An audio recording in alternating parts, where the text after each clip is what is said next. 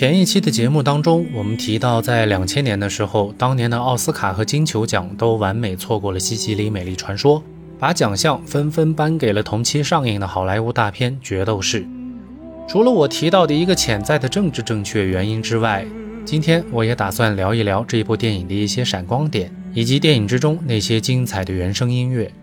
决斗士》的导演是好莱坞王牌导演之一的雷德利·斯科特。雷德利的名头在科幻片领域可以说是无人不知。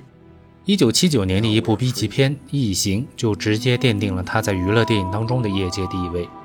虽然严格来说，《异形》算不上什么真正的科幻电影，真要划分范畴的话，恐怖片其实应该有它的一席之地。不过要知道，那是一九七九年，电脑行业在美国的硅谷也才刚刚起步。但好莱坞就已经在尝试使用科技手段来解决一些特效的问题。我们之前说过的《星球大战》第一部，也正是在这样的背景之中诞生的。那个年代的电影放到今天来看，除了人物的发型很有年代感之外，我真的觉得没什么可挑剔的。话说雷老爷子一举成名之后，自然也就片约不断。一九八二年的《银翼杀手》，一九九一年的《末路狂花》。二零零零年的《决斗士》就是他电影生涯前半部分的经典之作，而《决斗士》则成为了雷德利自己甚至整个好莱坞的一个分水岭。我们如何来理解这个分水岭呢？这其实并不是指电影水平的高低，而是指电脑特效在电影当中的使用。正是在这一年的前后，正式成为了好莱坞一线制作的一种必备条件。我们之前讲过的《星球大战》系列的前传和外传。也都是在这个电脑特效时代进入好莱坞之后才启动的。这种对经典影片的重启，现在来看似乎是一种条件成熟之后的必然结果。特别是这些需要营造外太空场景的大型影片，传统的影棚加布景技术实在是有些力不从心。如果非要实拍，那就意味着每一部电影的成本都会成为每一个制片人的噩梦，就像诺兰兄弟的片子一样。不过，电脑特效并不是只会运用到科幻题材的电影当中，这一点雷德利比谁都清楚。所以，《决斗士》这种对古代战争和环境描绘的电影，也就成为了一块最好的试验田。当然，雷德利也不是那种纯粹依赖技术的导演。电影中出现的罗马帝国市中心的景观，就是由两百名英国技术人员和一百名马耳他工匠耗时了十九周搭建而成的。罗马竞技场是该片外景地的中心建筑。导演雷德利·斯科特在看到了真正的罗马竞技场以后，认为拍摄该片所使用的竞技场太小，于是制作设计师根据英法浪漫主义画家的作品扩建了竞技场。竞技场的建造充分尊重了原样，但由于时间和场地有限，剧组不可能完成一个完整的全尺寸复制品。于是，艺术指导阿瑟·马克思的建筑团队只建造了原有三层建筑结构的第一层，而且周长也只有实物的三分之一，剩余的部分则由 CGI，也就是电脑特效来完成。于是，我们就看到了片中以假乱真的各种场景和盛况。也许这才是当年奥斯卡和金球奖几乎毫无保留地把各种奖项颁给一部动作电影的缘故吧。毕竟，雷德利和他的团队在这部电影里对实景搭建和特效运用相结合的方法，给其他导演和后面无数成功的作品都起到了积极的示范作用。电影除了特效，万人迷拉素克劳的男主角也是影片成功的一大卖点。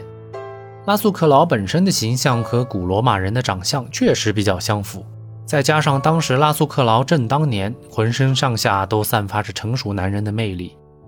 影片上映之后，迷倒了几乎所有年龄层次的女性观众，但在此之前，他却混得不是很顺风顺水。从1990年开始从影以来，一直都没能出演什么男一号，直到1997年的《洛城机密》之中，才算是崭露头角，在好莱坞获得了一席之地。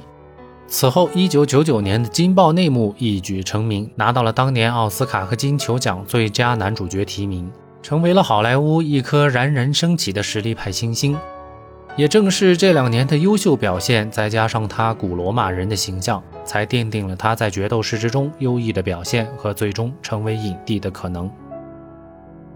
电影的原声音乐，雷德利邀请了咱们介绍过很多次的汉斯季默来担纲。也许从一开始，雷德利对这部电影就充满了野心。否则他也不会拉来过亿的投资，重金打造这样一部史诗级的制作。汉斯季默，我们以前就说过，对于写作这种恢宏场面的音乐，从来都是很得心应手的。他在对本片的音乐制作上，也使用了他一贯最喜欢的管弦乐加电子音乐的方式一起完成，配合着布景加特效的画面，可谓是相得益彰。音乐大多还是属于一些铺陈式的烘托，但其中一首主题曲《Now We Are Free》，现在我们自由了，在电影上映之后一举成为了划时代的经典。那我们现在就来听一下这首歌曲吧。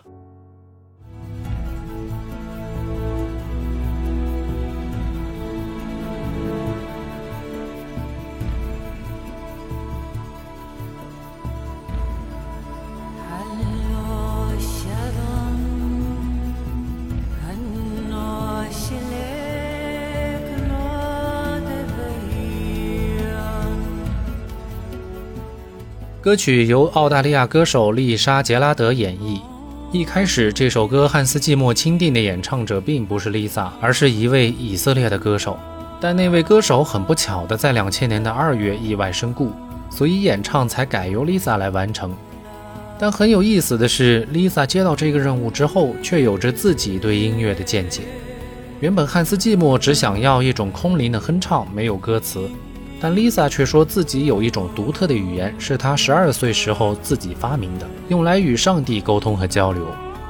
于是汉斯季默就默许了 Lisa 用他自己的这种语言来演唱这首歌，也就是我们现在听到的版本。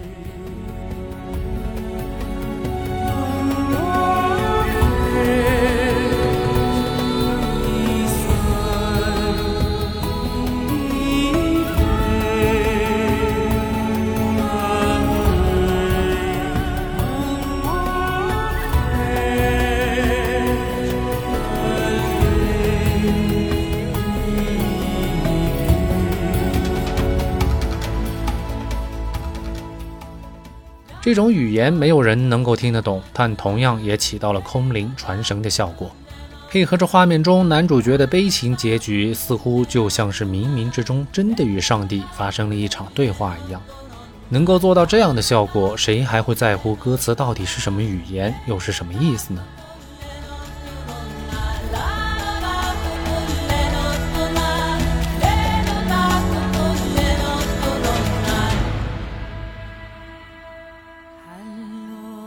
有了与上帝对话的歌词，音符本身也是极其优美的。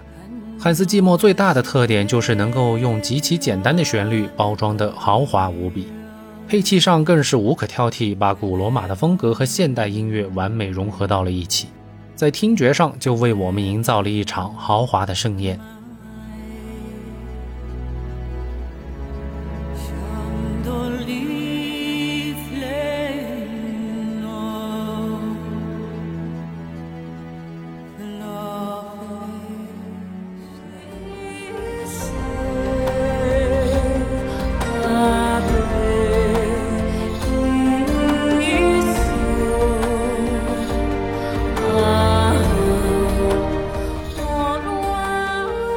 这首歌推出之后，被无数的音乐爱好者改编了各种各样的版本，